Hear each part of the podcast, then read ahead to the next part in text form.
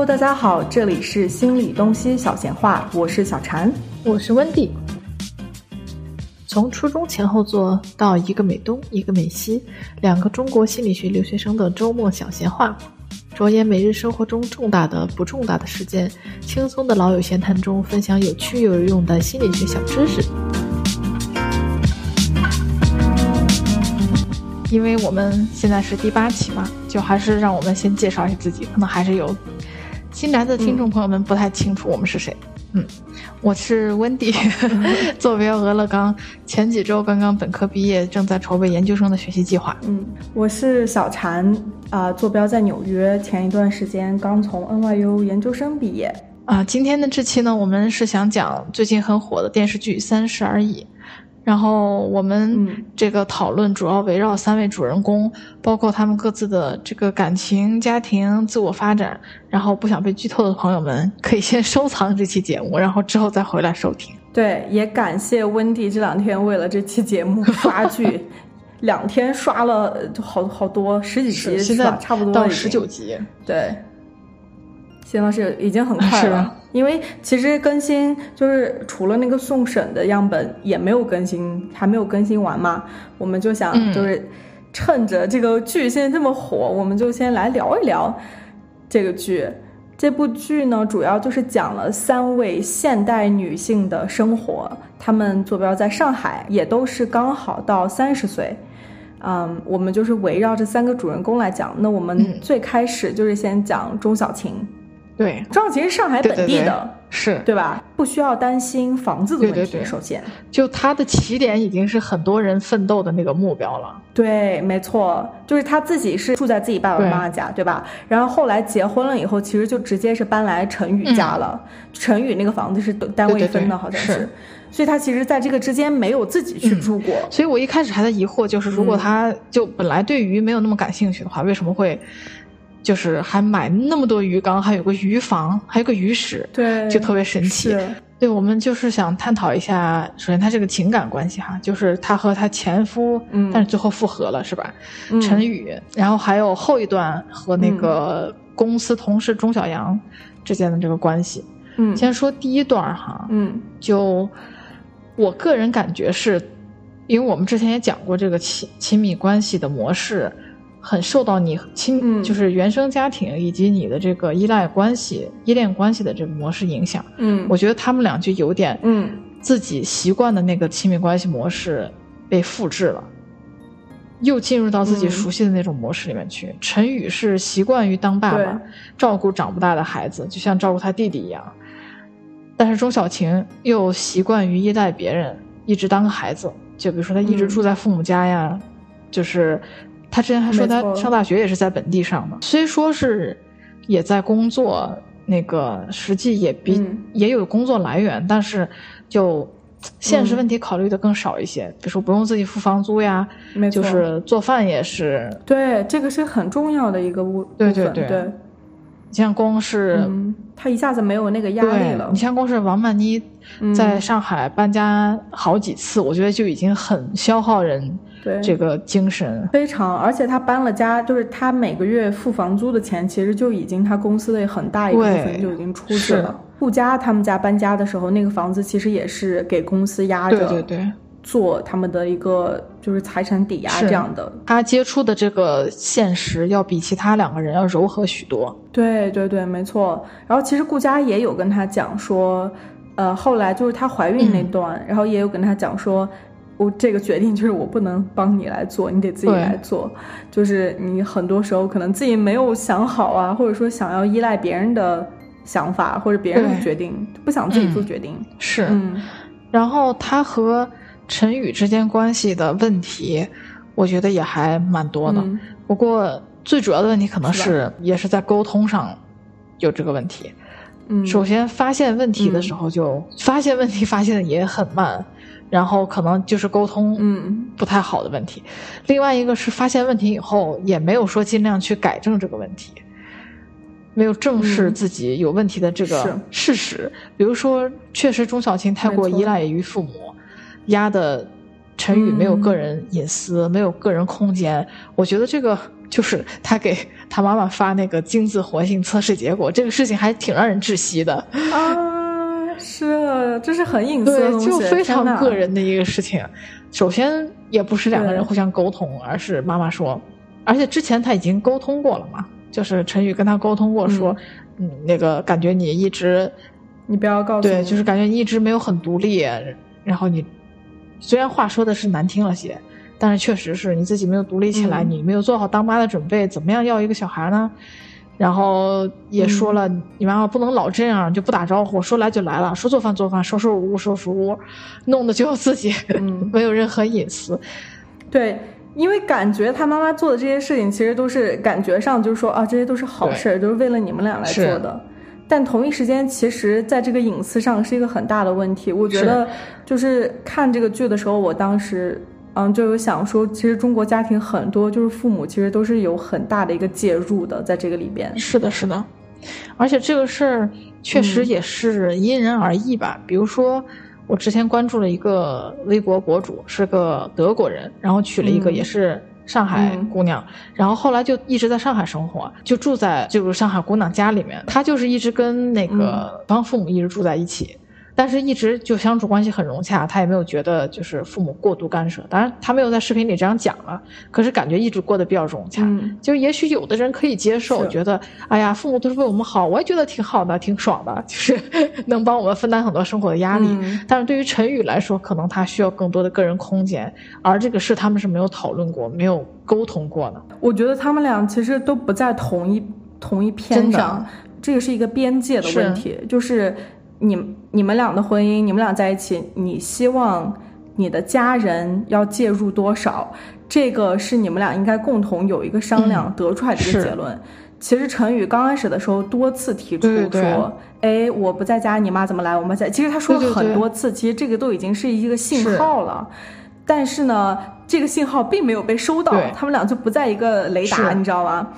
并没有被收到。钟小琴听到了以后，其实并没有告诉他妈妈说你不能再来了，或者说并没有告诉他妈妈说你下次来之前告诉我们一声，或者说我们得商量出一个什么计划来。嗯，直到后来他爆发，其实也是就是攒了很久，最后他妈又来他们家，还就是他鱼死了那次，还做鱼那次，就真的是点着了，你知道吧？对。就是往往最后爆发的时候时候都不是因为爆发时候发生的事儿，而是因为这个是一个积攒的一个过程。这个沟通也是非常错位。比如说陈宇自己三番五次的，就是有点生气，但是但是又不是像吵架那样的说说你能不能让你妈来的时候提前打个招呼啊？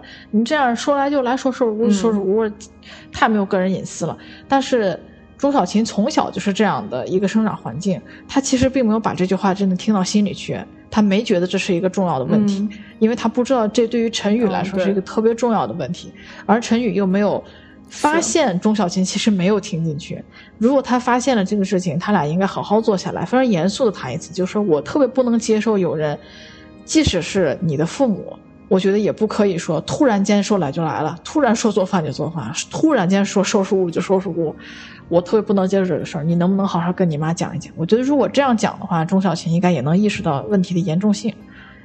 就是又回到了我们第二期，就是如何有效的非暴力沟通上这个事情。可能陈宇自己身上也是有很多创伤，是小的时候就是父亲很早就不在了。我觉得一方面是可能自己想担这个担子，想帮帮助妈妈；另一方面是妈妈可能也把这个担子就压在他身上。就觉得你是长男，你要你要帮我肩负起生活的一部分担子，然后这个弟弟你也得帮我带一部分，对，然后他就变成像像长兄如父一样的存在，就弟弟惹了事儿也是他去扛，一直到长大以后，其实也能看出来他弟弟也是就是看他也是就是像就是很依赖他，并没有觉得说我们俩就是共同承担什么什么这种感觉，是，然后他。在自己有创伤的这个情况下，他有意识到，但是没有想到该怎么样改善这个情况。比如说，他从来都不跟钟小琴讲自己台里发生了什么，自己工作上有多大的压力，只是我们观众能看到嘛。他其实工作上压力真的是非常多。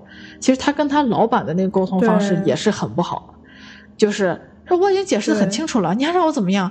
就大不了就不干了呗。人家是没有 get 到你到底是怎么回事，没有理解到你的情况，没有理解到你现在。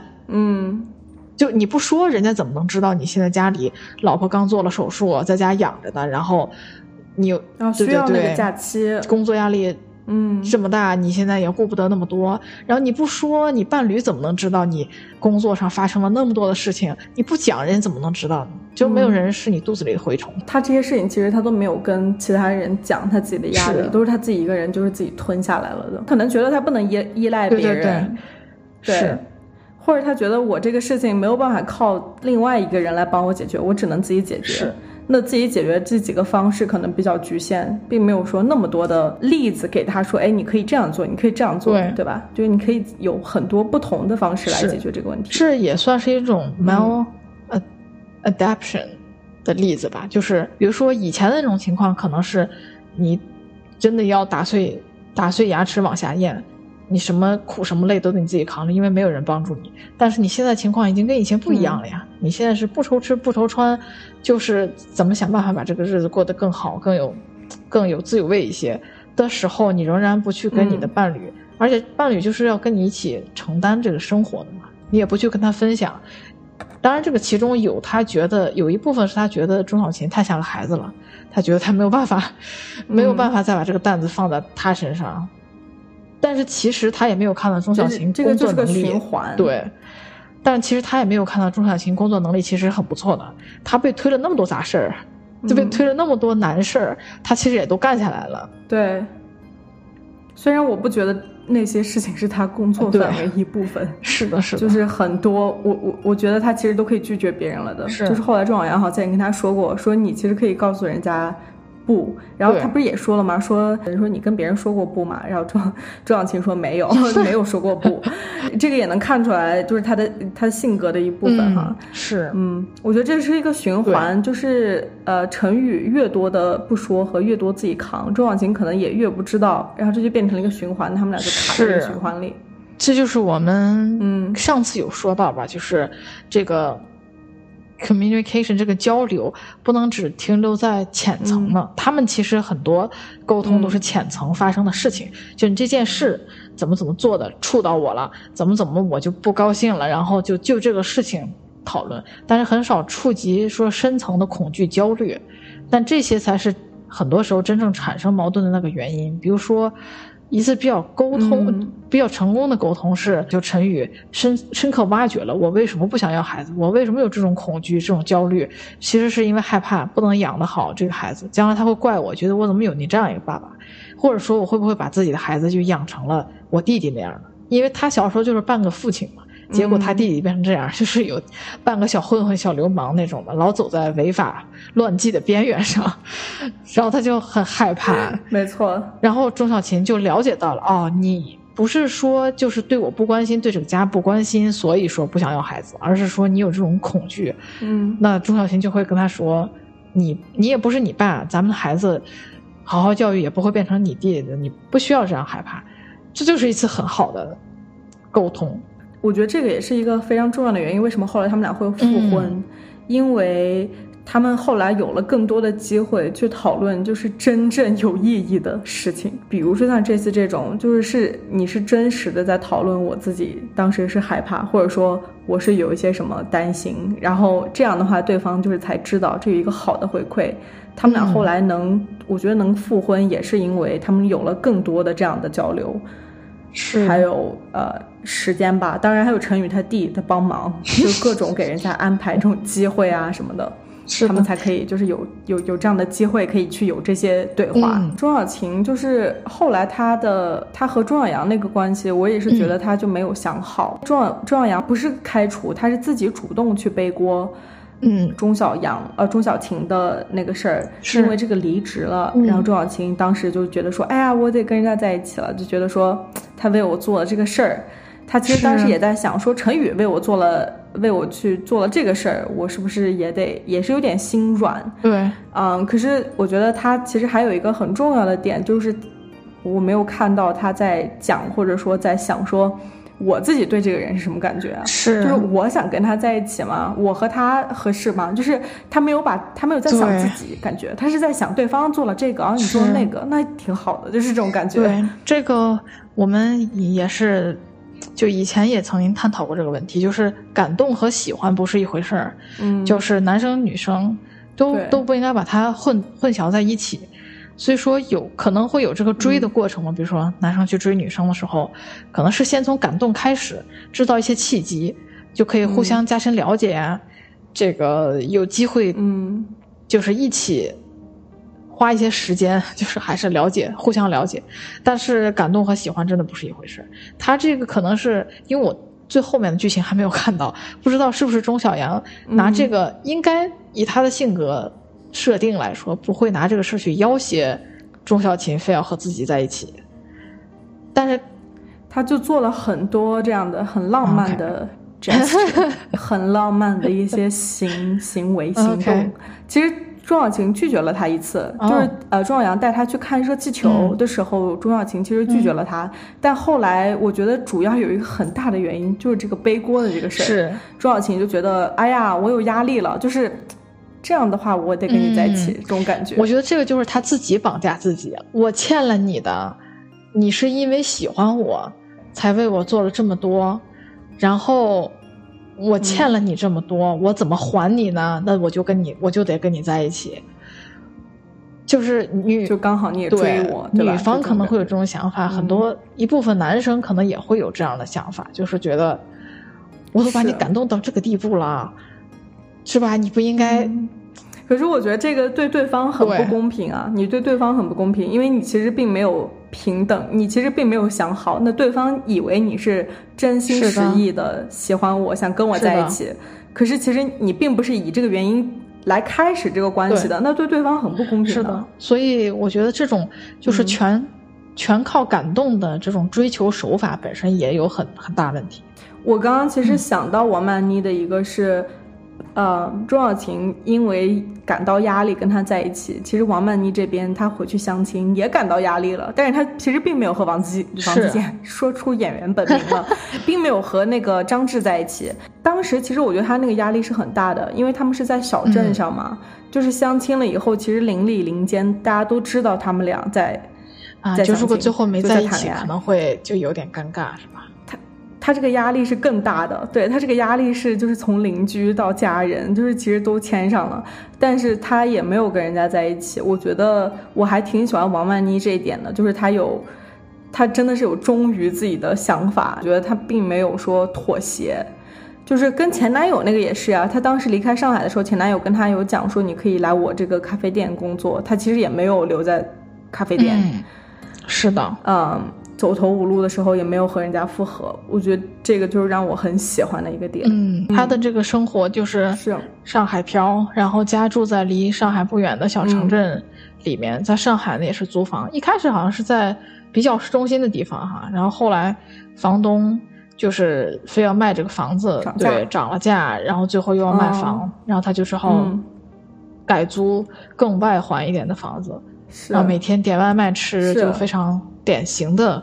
那种北漂、沪漂那种生活，对，因为我当时也是开弹幕看的嘛，所以就很想了解其他看这个电视剧的人的想法。王曼妮应该是被就是被骂的最多的一个角色了，我我觉得就是经我我看的时候，就弹幕里经常都是在说她的，嗯，大家在说他，我觉得。有几个主要的点吧，一个很重要的就是说他是拜金，就是拜金梁振贤的钱，所以跟人家在一起怎么怎么样。嗯，我觉得一个呢，其实他刚开始和他在一起之前，其实是问了顾佳的，也让顾佳去查了，说这个人是不是单身，因为梁振贤确实没有结婚，他是就是这个还挺难查的吧，就是他有一个偷偷联系的这样的一个女友。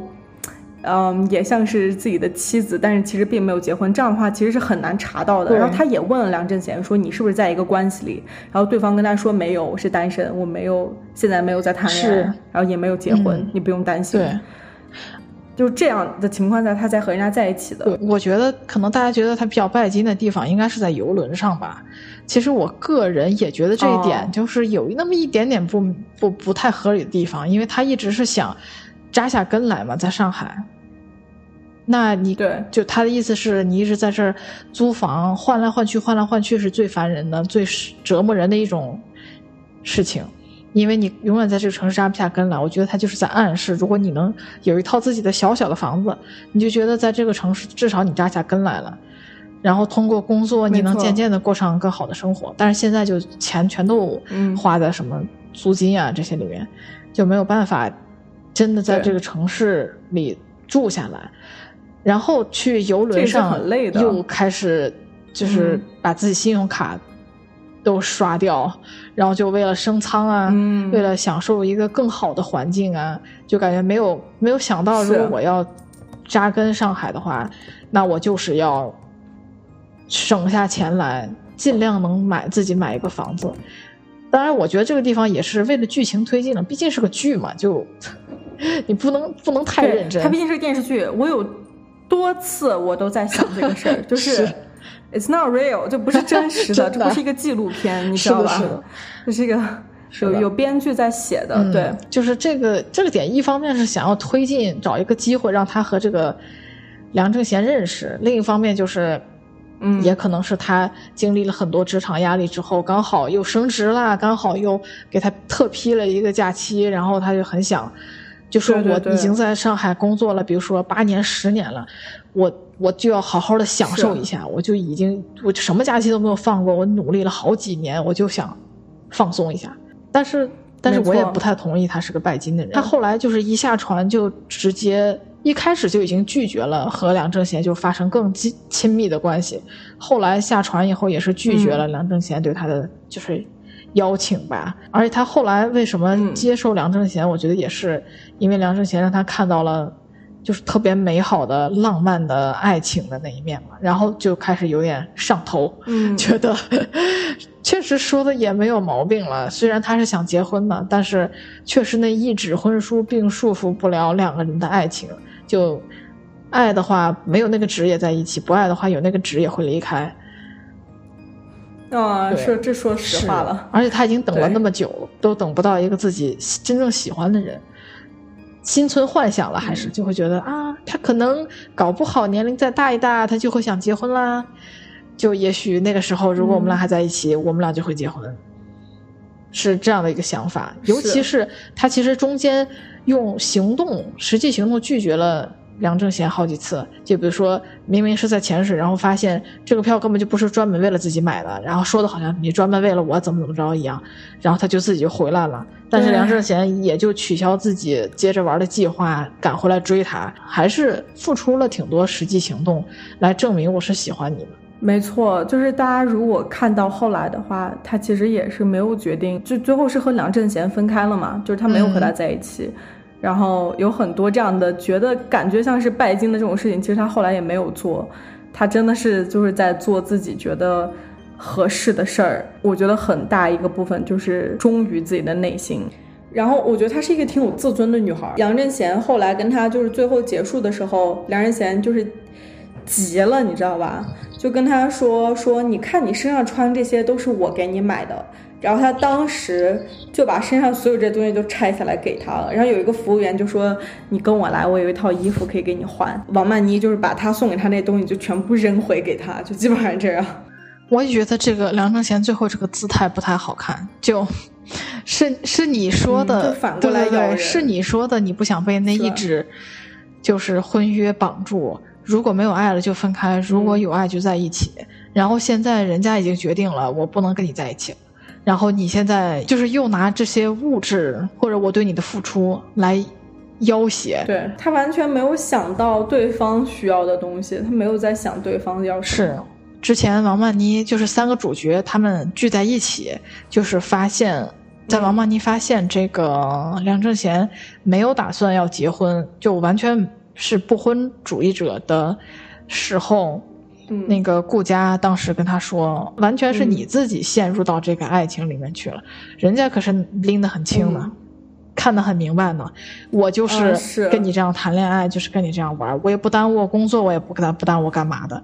然后我觉得，哎，你有没有看到有一个有一幕是他们那些老总带着自己的小三一起出去的商务聚会那个地方？你看到那块了吗？啊，我我只看到他之前带那个王曼妮去参加一个，就是在一个那种酒吧里面，然后老总嗯就是旁边有一个感觉像他老婆一样的，就是给他们介绍酒，但其实后来那个女的带他出去兜风，然后他们两个男的商谈事务的时候，那个女的就就说我们没有结婚啊，就他结了我没有，就是意思自己是小三。是。他后来还有过几次也是这样的，就是很相像的这样的情节，就是他也看到有其他的女生在，然后我觉得那个时候其实也是一个瞬间，就是他知道他自己和其他人不一样，就是他其实并他并没有这样想过，他并他也不想做那样的，事他当时其实一下子就有一个很大的一个落差感就出现了，觉得说哎不对，就是。就不应该是这样的，就是我不应该在这个位置，我和他们不一样，就是你把我带来算什么？是梁振贤不让他坐在那个桌子上，就说你去跟那个女生一起吧，啊，就是不要和我们，就是相当于就是不要和我们坐在一起，而他们在谈什么？就是男的坐一桌，然后剩下女的坐一桌，然后其他女的都是那种小三那样的，对对对，位置是吧？对对对对对是。然后我觉得这个瞬间也是一个就是点火的一个点，就是王曼妮突然觉得说，哎，不对，就是。我我不应该在这个位置，就你还不让我跟你，我觉得这一点特别就是特别不好，就是这种事情很常见了，就是比如说大家庭聚会，然后可能男的分一桌，女的分一桌，然后嗯孩子分一桌，或者是女的带着孩子一桌，一般情况下大部分是因为就是男的又要抽烟，要喝酒，要划拳，要打牌，就凑一桌，然后女的呢就是嗯就是吃的比较。健康一些，也不咋喝酒，也不划拳什么的，这个我倒是能理解一点点。就是你们玩你们的，我们玩我们的。但是像这种的话，我觉得还是一种有一种不尊重在吧。一方面是可能王曼妮意识到了，觉得我是以你的女朋友就是很正经的一个关系来的，然后我坐在这个桌子上，搞搞得我好像被小三了一样。但即使是是。就是老老婆们 坐一桌，男性坐一桌，我觉得还是有一点那种，就是不尊重的意思在的。对，如果你们今天就是谈商务的话，其实你邀请我来的时候，你可以告诉我，今天这是一个会议，我们要开会。可是你其实并不是这样的，这是一个社交场合。是是是。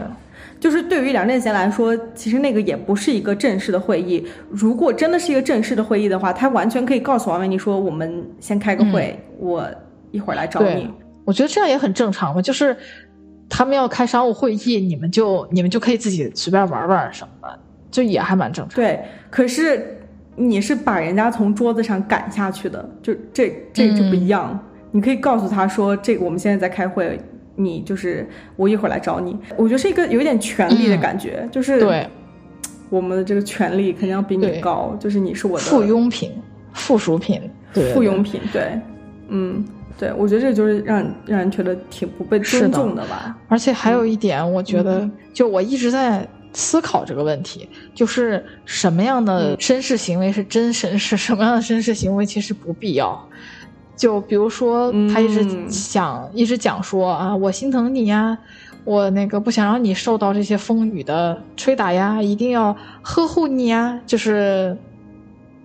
我可以理解，确实有这个心疼的成分在了，但是怎么说呢？就是有一些照顾和所谓的呵护，quote unquote 呵护，其实是是，我觉得是不利于就是对方成长的。是，就这个度特别难把握，就不能说是嗯，哎，或者说。很多时候这个问题就很复杂了，因为整个社会这一整个系统嘛，就很难一下说的很很清楚。非常对，嗯。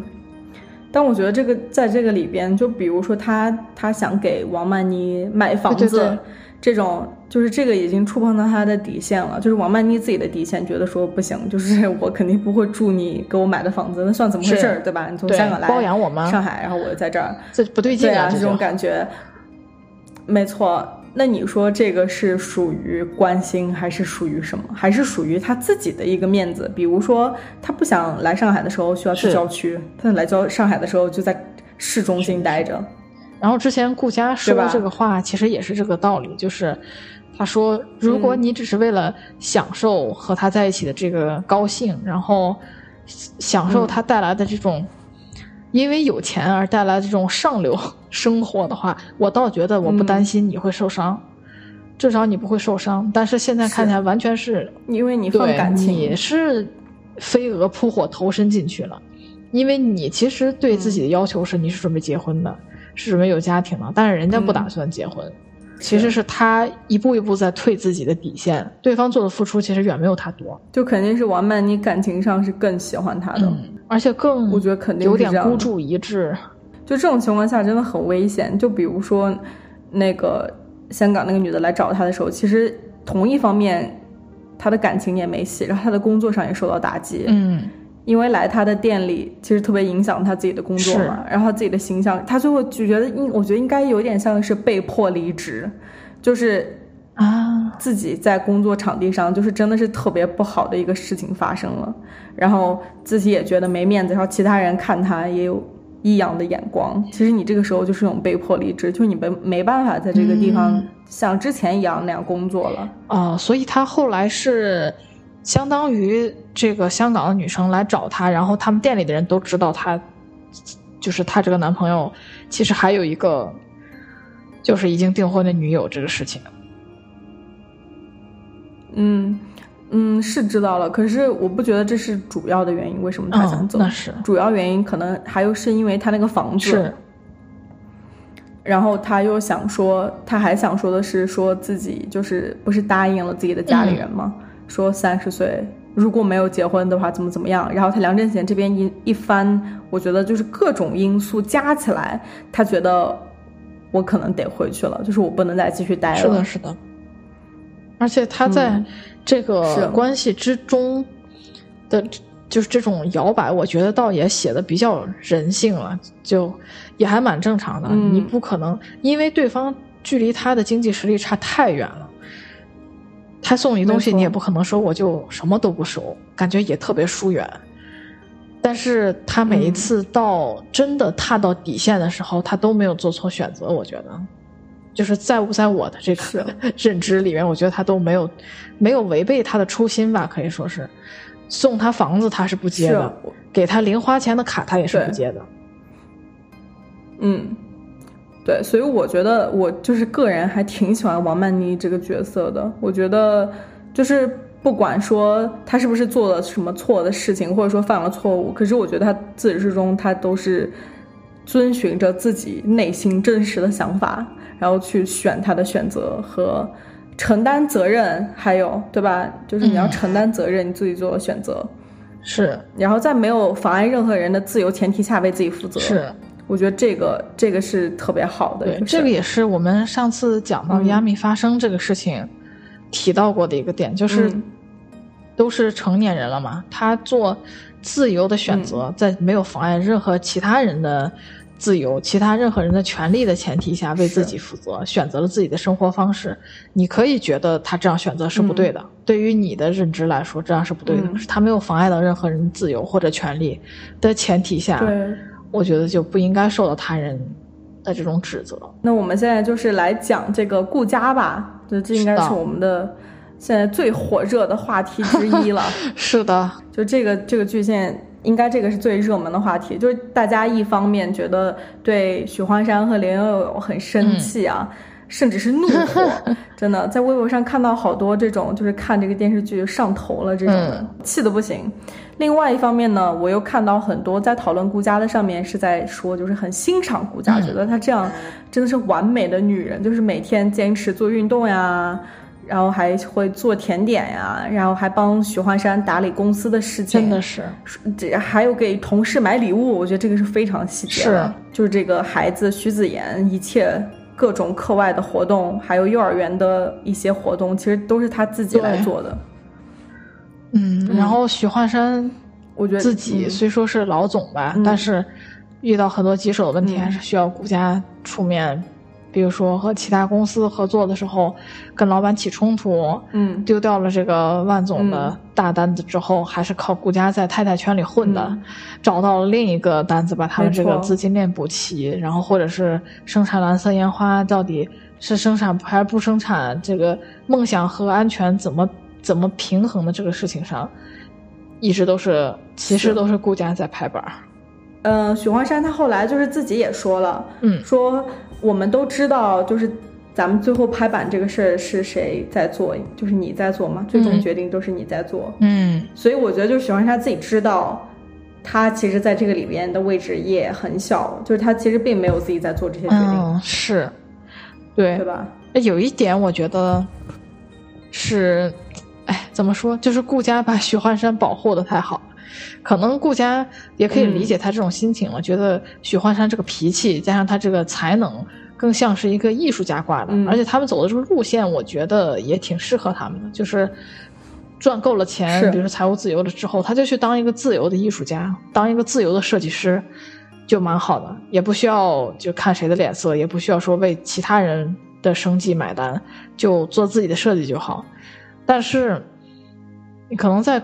就是公司上这样一直帮助他，是可以的。可是，在感情上，就是许幻山拎不清，但是顾家也经常不点破、不说破，只是旁敲侧击的在这自己保护婚姻。我觉得其实不太够。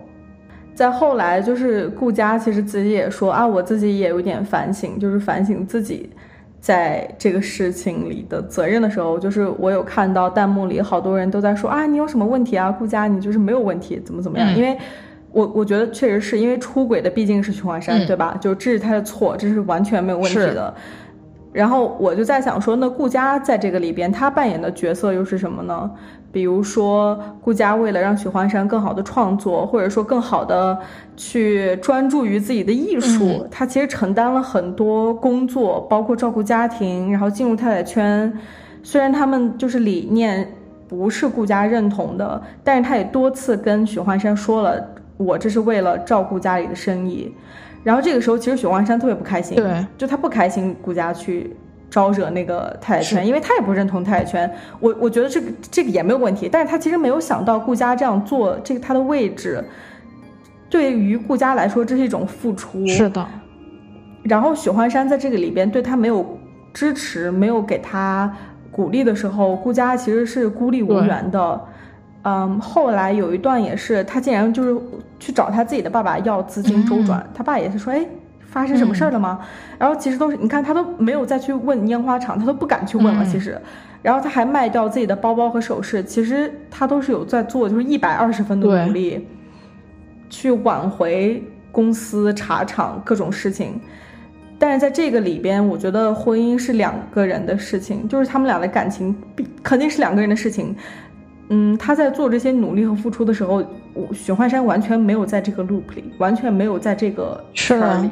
许幻山应该承担很多责任，因为这个不是顾家一个人的事儿啊。为什么在这些做决定，然后在这些付出的这个事情上，许幻山是处是处于一个缺席的一个状态，所以他才有那么多的时间和林有有一起去吃饭呀，一起去做一些其他的事情，对不对？是，留给他的时间太多了。然后这个，嗯，真的是给他的时间太多了，就是给他的责任太少了。我觉得他很多事情。他他他他不能就是完全不参与，这我觉得这也是不合适的。比如说这个茶山，许关山就跟顾佳去过一次，后来出问题的时候好像是跟顾佳一起去了一次，其他时候完全是顾佳自己一个人照顾的。虽然说这是顾家自己的一个是是他的一个项目吧，但是我觉得他们并没有就是双方共同去承担家里的这个义务，还有互相的去照顾。是，而且他对。孩子的这个贡献也没有说像顾家那么多，当然顾家真的算是个超人一样的角色，就完全是挑不出任何毛病来了，几乎几乎是挑不出任何毛病的这种完美人妻了。可能因为每一段关系里面不可能说是我就 perfect 完美的百分之五十和百分之五十的付出。肯定会有一方稍强，一方稍弱，一方付出稍多，一方付出稍少的。但是我觉得他们俩就稍微有点像是陈宇和那个钟小琴这样的关系，就是对反过来了，是吧？他把许幻山照顾的有点太好了。许幻山是那个其实没有太了解到。就是这个世界的运转规则呀，没有太了解到世界真正的模样的。比如说，他之前一直都，他是真的就不明白为什么你要混太太圈。我们现在挣的这些东西不够我们生活的吗？就你为什么要非要去挤那种虚伪人家的什么茶会了什么东西，就为了一个包包还花那么多钱。但是，就是应该是他们扫墓之后吧，就他突然间理解到，原来有这么多担子。哦，对，好，呃，是扫墓加上那个，主要是他那个好友，不是因为嗯生产线对生产线上也是爆炸那个对对，然后就被抓了嘛。然后他才意识到，觉得哦，我们我们的生意原来这么危险，如果一旦出现问题，咱这个家可能就垮了。所以你想，你想要混进这个太太圈，想要把这个东西做大，然后可能我们马上就可以就只是去做一个单纯的设计师，不需要管那么多，有那么多责任，有那么多事情，然后可能还会想去要个茶厂，这样我们还有一个 backup，就是有一个。二第二手的选项吧，不用说是全靠在这个烟花厂上，就他其实很不了解 真实情况是什么样的，都得需要一个经历了这样真实事件之后，他才意识到，OK，原来你承受了这么多，是付出了这么多，是为了什么？其实。很多东西都是他自己没有看到的付出，那些付出都是顾家在做，他自己没有看到顾家做出的这些付出。然后顾家其实也是，我觉得这个就是他和他就是他母亲去世这个，我觉得对于他来说也是一个创伤。是的，对于顾佳来说，因为他嗯，也是呃扫墓的时候说的吧，就是说他后来一直觉得就是在幸福。只要一碰到开心幸福的时候，就会特别害怕，觉得会不会发生一些什么，突然之间这个幸福就没有了，因为他也是突然之间就失去了妈妈。嗯，还有一个就是，他有讲到说他初中来例假，不知道怎么和爸爸讲，然后就这个我去寄宿学校什么的。对，这个我们很想跟各位观众分享一下。有一个部分就是有可能就是。看年龄，就是按照年龄来说，可能三十年前是不是？是是是，特会会会更加的在这个问题上会更加的保守和更加的敏感一些。他可能就真的是不知道该怎么解决这个问题。对，有看到国外各大论坛上也有探讨这个情况，比如说印度的，或者是就这边欧美家庭也有说，父母会就是妈妈会跟女儿说，你不要把这个卫生巾带血的这个卫生巾扔在厕所里，你要扔。拿下来扔到那个厨房的那个那个小的那个垃圾桶里面，因为那个东西是每天都要换的，每天都会把那个厨余垃圾清理出去，就没有人会看见这个。我觉得这个东西看见怎么了？这个不是很正常了吗？然后还有人说自己的职场上遇到这种事情，就去上了厕所，然后后来就被自己的上司或者是同事说了。就说什么，哎，你以后这种这种带血的这种东西，你不要往这种垃圾桶里扔啊，多恶心！我觉得这有什么可恶心的？这就是最最正常的人类生理情况，好吗？你不让他扔在厕所垃圾桶里，让他扔哪里？而且你不知道所有的女性都会来例假的吗？所有的女性，你有没有想过有一个问题，就是我们在讨论女生来例假的时候，有很多词儿来形容这个例假。但是大家都不会去直接的说它。是的，是的。最常见的就是说大姨妈之前，就是大家会形容卫生巾，会用一些词儿，比如说我听过的就是很奇怪的，就是说面包，这是我听过最奇怪的。我真的没听过形容卫生巾用面包来形容，然后就说啊，你有没有什么面包？然后对方就说啊什么？然后就就是说啊，就其实后来就就是理解了，这是在说卫生巾。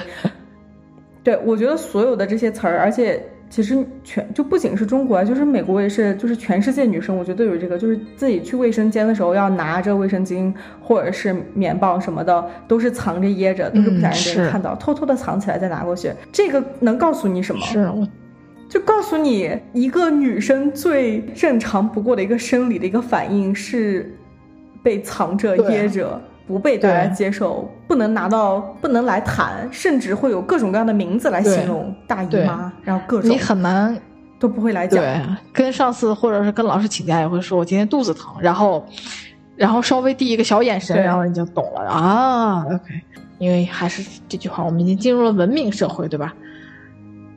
有向前看，向前走，我们要往前走，就不需要。就我们每一期都会讲。不要去污名化这个这个例假这个东西，这就很很正常的一个，就是只要是女性她都会有的生理反应。但是在学校里，比如说要去换卫生巾，也会说快快的取出来，快快的揣兜里。你还是会知道，如果让男生比如说看见了，一定会就是会开玩笑啊，一定会有人来说你，对，一定会引起一个讨论。这就是相互的呀，那为什么女生不敢拿出来自己的卫生巾去上厕所去换呢？就是因为她知道，她拿出来以后，这是一个相互的，因为她会得到一个反应，而且不是一个好的反应，是一个负面的反应，所以她才不敢拿出来，并不是说她自己怎么怎么样，她有可能自己也是。被教育了，说你不能，而且哪一个女生一出生就说啊，我不能拿卫生巾，谁知道啊？你不会拿卫生巾，这都是都是别人告诉你的，对不对？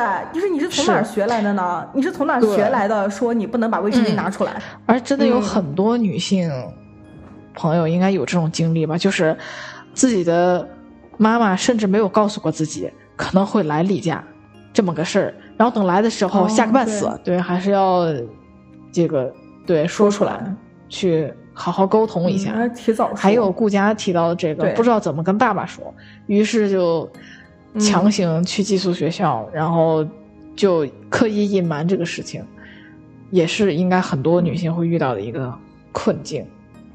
可能因为我我们家爸是医生吧，所以我也从来没有 从来没有觉得这是个事儿，但是可能广大女性听众朋友可能会遇到这个问题。对我之前看那个《摩登家庭》那个剧的时候，其实里边也有讲到，就是凯美和米超是一对同性恋的家长，然后他们的女儿 Lily 其实长到青少年的时候，里边就有演到，就是他们当时好像是有老师吧来找他们说，你们有没有想到会有这样的问题？就是你们有没有跟他讲，有没有跟 Lily 来讨论这个问题？啊，尤其因为他们俩都是男性，可能意识不到。对。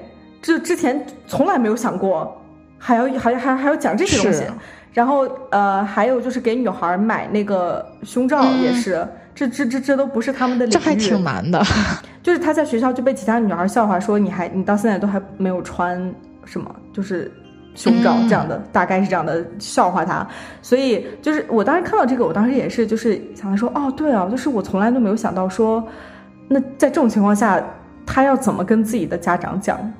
说我其实需我我有一个这个需要，我觉得这个应该是家长的责任，不应该是小孩的责任。是的，是跟他们讲，而是家长的责任去负责。说我要怎么来跟我的孩子讲，我要怎么去照顾好我的孩子，想到这些部分。是，这也算是一个特有的困境了。毕竟，就是两个人都和自己孩子行为不同的时候，你可能很多事情意识不到。对，就是你可能之前想都没想到，嗯但是就是功课要做功课，是的，要做功课。然后顾家爸爸最后提出养老的这个，我们俩也想讲一下。就这个和钟小琴那个其实有点相反啊。他爸其实是不是特别想介入他们的家？钟小琴那边是就是不不敲门人就来了 这样的。然后他爸是就是不愿意去你们家住，他就说了不想去你们家住，然后想自己去养老院。嗯，觉得这可能是。就是最普遍的两种情况了吧，一种是就是介入可能有点过多，另外一个是就是完全不想过多的介入。我倒是觉得，如果身体老人身体好的情况下，就这种距离感，倒也是比较合适、比较能理解的，因为父母确实会考虑到说这是孩子自己的新家，然后我这样。老是介入，或者是就住在家里面，也挺不合适的，也挺尴尬的，就是会影响到他们两个人之间的这个互动，以及他们两个人之间的这个正常生活。如果这个时候父母双方都在互相照顾的话，儿女压力可能会小一点。但只有一方的话，就比如说他妈妈早逝，然后只剩下他爸爸一个人，确实养老是个是个大问题。没错。而且他们家是独生女，就是只有一个。如果要是家里有多个孩子的话，可能会有，比如说他们比较忙，然后就出金钱出的多一些，然后另一方就是出力出的多一些啊，这种分工啊什么，可能也都是能接受的。我觉得这一个家一个电视剧和一个电视剧差别好大呀！你还记得苏大强吗？是叫苏大强吗？就就别说住到人家了，突然差不多把人家吃了。我的天哪！就是每个电视剧这差的也太远了，是不是？演的这个不过很真实。有些人确实就不想去你家住，觉得我折腾那干嘛？我自己多舒服呀！我还得在你们家，就是对家你们还有你们自己的规则，遵循你们的对规则。我自己的话就是无无自己享受这样的感觉。我觉得也很好。那有些人可能可能可真的像苏大强那样，就是你知道吧？就还得坑个房子啊什么的，还得还有钱呀，还照顾我，真的各种各个。而且我前两天看了一篇文章，晚睡姐姐写的，就是钟小琴这个演员毛晓彤她自己的个人经历，就是他爸爸其实嗯也是那种非常坑女儿的人，当时不愿意养他啊？是吗？对，就是有。已经有了儿子了，然后又生了他之后，发现是个女孩，然后就非常不喜欢他，就不想不想要他，都已经养到五岁了，竟然把他就扔到垃圾桶里，好像，最后是也算是成名了，现在肯定是也不愁吃不愁穿了，对，然后这个时候他的生父就跳出来，在。一个什么情感节目上就说啊，我认为他现在已经非常飞黄腾达了，就应该接济我，什么啊，我要求五千万的什么补偿费之类的。应该问你要钱才对吧？真的，当时把我扔进垃圾桶。真的不问你补这些年的赡养费就不错了。你还想返回来要钱？我觉得这个听起来，我真的是因为我之前我不是特别了解毛晓彤这个演员。所以就是我不知道他还有这样的经历，就这个听起来我真的是不敢相信，就是我都不敢想象他爸竟然会做出来这种事情。不知道哪里哪里来的勇气？梁静茹给他勇气吗？真的，梁静茹都不敢给他 这个勇气，没有人敢给他这个勇气收回来。这个就让我想到，其实好多明星是不是都有过这样的新闻？就是张韶涵，对我刚刚也想到张韶涵，是她其实，在最火的时候，对，嗯，出了好多这样的负，就是这些负新闻，其实都不是她自己的，就是被别人被她妈妈带出来，是是她妈妈影响了她很多，就是什么特别爱赌啊什么，把他们家钱全都赌光了，然后还把她就是当。就是演戏啊、唱歌呀，赚的钱也都对，也都给弄进去了。哎，你知道我那天听我另外一个朋友跟我讲的，有一个欧美的一个女星，你知道吗？她就是唱那个歌，叫什么？哒哒哒哒哒哒哒哒，I say no no no，就是那首歌哦。Amy Winehouse，Amy Winehouse 是她，对，就是她是一个歌手和写作者，她当时其实也是被她爸坑了，就是。他有一度是吸毒，然后要去那个戒毒所，他是真的很想去戒毒所，可是他爸爸告诉他不要去，他爸想让他去巡演，让他挣钱，就让他挣钱给他，所以他后来是，就他后来去世了，就是因为没有及时得到治疗，嗯，各各个原因，但其实这里边有很大的一部分是他父亲其实没有让他及时的去接受治疗，一个父亲不让你的女儿去接受治疗，我觉得这个。本身我就觉得不敢想象，就是你完全看他是当一个摇钱树在看他，真的是。而且之前还有一个一个电影啊，叫《恶行》，中文的话叫《恶行》，就是妈妈后来被发现了，说她一直坚持的治疗自己已经。患了很多各种病的那个女儿，然后女儿也非常乐观积极向上，然后妈妈也非常乐观积极向上，然后一直带着这个女儿四处求医，然后就是有进展，然后又不太有进展，有进展又不太有进展，然后就社会非常关注，然后非常同情他们，然后给他募款，给他直接建了一个，就反正给他募款买了一个房子给他们住，然后后来就好多好长时间没有见到过他妈妈了。就觉得这这家人怎么也不出门了？怎么回事？然后去看了一下，发现他妈妈倒在血泊里，就身中数刀，就已经死了。最后发现，其实凶手是他女儿的男朋友，就他们他和他妈妈关系非常紧密、非常亲密的一种关系才对的呀。后来发现是这个妈妈真的是，你就这简直不敢想象，就是为了自己出名，为了自己有这个曝光度，强行说自己女儿有病，但其实根本没有病。她以前当过护士的。啊，这有个反转，对，就两次反 转。有个反转，一方面觉得天呐，自己的女儿怎么会害自己的妈妈？然后一方面，最后发现就是妈妈把女儿害成这个样子。你知道，我今天在刷微博的时候也看到一个消息，有一个南京女孩，她去哪儿玩，然后最后失踪了。然后今天警方才爆出来，是她男朋友把他给杀了。最近他父亲才出来说，你们不要去骚扰她男朋友了，就是说你们就是不要攻击他这样。结果今天那个警察就爆出来说，她其实就是因为有被监控拍到，后来真的是被她男朋友给杀害了。我觉得这样的消息真的就是每一天都会震惊我的三观，震惊我的世界。就是真的，前一段时间不是也有这个杭州来女士。嗯，就是被她老公杀害，然后后面又爆出四川也有这样的情况发生，就差不多都甚至是差不多的手法。啊，对啊，我刚刚去看了一眼，就是他上面说，当时这个女孩失踪报警的时候，是她男朋友跟这个女孩的爸爸一起去报警的。哇，凶手自己去报警，然后他就是他以为肯定查不到他这样的。然后他父亲还保护他说，网友就是不要去就是他，就是他们在他女朋友的父亲。在保护他，是他女朋友的父亲就说：“你们不要攻击他，我女儿的男朋友，就是这个不是他的错呀，还是怎么怎么样？”然后就因为他父亲不知道嘛，然后这个男孩还跟他一起去报警，然后最后其实是这个男孩和他两个朋友，他们三个人一起把这个女孩杀了，在云南。我觉得我真的不敢相信，就是每一天都有这样的新闻出现。天哪！当然也有问题是，以前可能也有这样的新闻，只不过是网络没有那么发达，就我们看不到。对，我们看不到。当地人可能知道，我们对我们可能就不知道了。就是那个杭州的来女士，被她自己丈夫杀害了嘛？然后她丈夫还去报案，然后还就表演的很若无其事的样子，接受采访就说她一个人出不去的呀什么的，就就好像很，就好像还挺挺冷静的。但是当时。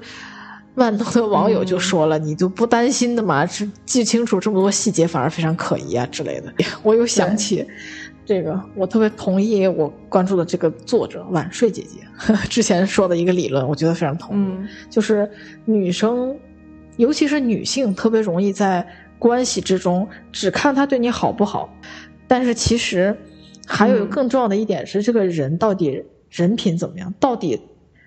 到底人品道德过不过关？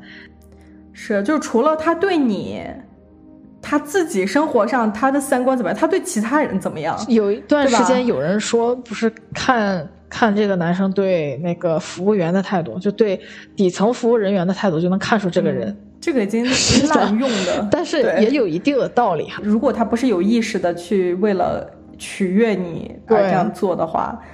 然后你当然能看出来，但我觉得这个梗已经是被用的太烂了。嗯，就现在服务人员是不是大家都对服务员超好？就所有男生出去带女朋友，对服务员人员都超好，这样。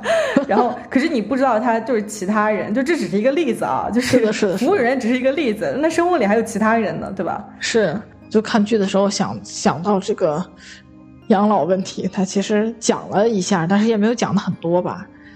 就感觉社会关注和讨论其实也很少，就仔细琢磨一下，好像没有，就是真的讲到养老的剧，也没有太多新闻是跟这个相关的。就是报养老的新闻，感觉很多其实都是负面新闻，就是为了争那个，其实是为了争财产，而不是在养老的地方，就是如何分配这个工作去照顾老人这个工作，更多的是怎么推卸责任，还有怎么得到遗产。救命！真的，真的。就完全没有那个专注于在说，OK，我们怎么来分配这个责任？然后有没有什么正面的例子、好的例子，说哎，这个就成了，就是他们家是这样做的。对对对，就给大家一些好的例子，还有不同的方式。你可能之前没有这样想过。这个点也是我在想，因为我在想说，如果我们也遇到这样的问题，就是比如说遇到顾家爸爸这种情况，你说。感觉好像送养老院也不是，不送也不是的这种情况下，有没有一个我们可以遵循的一个办法，或者说解决问题的办法？折中的点比如说我们讲过，说两个人就情侣啊、夫妻之间如果产生矛盾，应该怎么样去沟通？但是，我感觉好像没有人讲过，也没有人，可能也是我们关注度也比较少，想不到说有没有人讲过什你怎么样去和父母沟通这个事情。你自己老了怎么样和儿女去沟通这个事情，然后怎么样的处理方式算是这个缺失？对，感觉好像没有人在探讨这个事情。我觉得这个是一个很好的 point，是是是是可以要再更想一下的。如果以后我们有机会还可以再回来这个话题讲，我们可以做做功课，我们可以自己先再做做功课，然后再回来讲这个话题。然后最后呢，我想提一下，就是说我也有自己的朋友也有跟我讲过，就是说不太想看这个《三十而已》这个剧。我觉得就是他可能就觉得，哎，这个剧就是其实会给相似的这种身份的人会带来压力，觉得。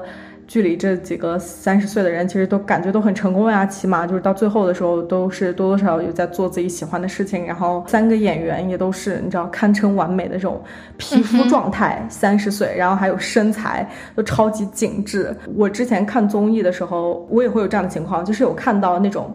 就十几岁然后参加全世界比赛，然后得冠军的这种，我就会想哇天哪，就是好厉害啊！就是你怎么做到的？然后我我也会就是莫名其妙的，我就会觉得说，哎，为什么我当时没去练街舞？然后说为什么为什么我当时没去搞个乐队？你知道吧？就是为什么我没去参加这个什么国际比赛？就是这等等等等，就是很不由自主的，就是产生这样的想法。但是就是当我在整理和分析这部剧的时候，其实我也。一方面我在想，这是个电视剧，这很重要，真的，就是它和那个综艺有些还不太一样。有些综艺它真的是那种十八岁小孩拿过世界冠军冠军那种，就那个比较真实了。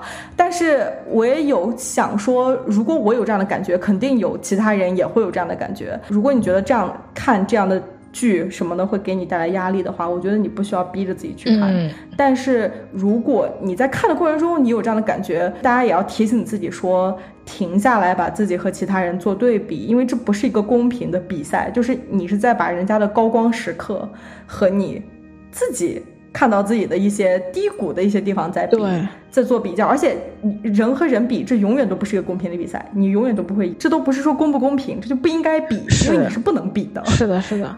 你是拿什么在和什么比？都没在一个平台上在比，拿人家最擅长的东西和自己来比，对，就是真的是又擅长，然后又高光的一个时刻，而且那个时刻可能就真的是那么短暂的一个瞬间，在和你整个人生比，这能比吗？我觉得这点讲的特别好，而且我觉得就怎么说，这这个剧可能一方面会让人就看到。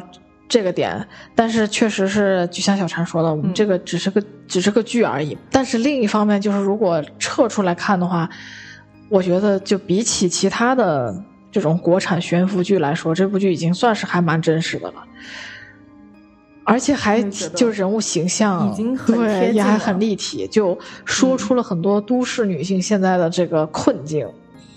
比如说，你结婚或者不结婚，有男朋友或者没有男朋友，都有不一样的难，也让我们看到，就是即使是完美到挑不出任何问题的顾家，也会被出轨。可能出轨这个事情，有些情况下真的不是男方一个人的责任，可能女方在这个关系的维护过程中也有一定的责任。但是真的不是说你能去挑女性的错了，出轨这个事儿就是他做错了。而且不管你有多完美。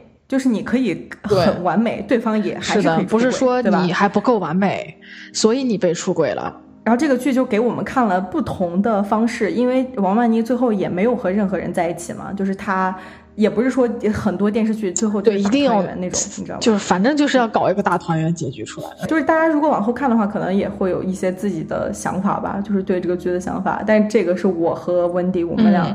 看到现在目前的想说的一些小闲话。今天我和温蒂呢，从我们俩的角度来讲了一下《三十而已》这个电视剧。谢谢大家今天来听我们的第八期播客，这里是心理东西小闲话，我是小婵，我是温蒂。如果喜欢我们的主题的话，别忘了订阅、分享给身边的朋友和家人们。如果有你们想听我们聊的话题呢，也欢迎留言告诉我们。我们下周再见。拜拜，拜拜。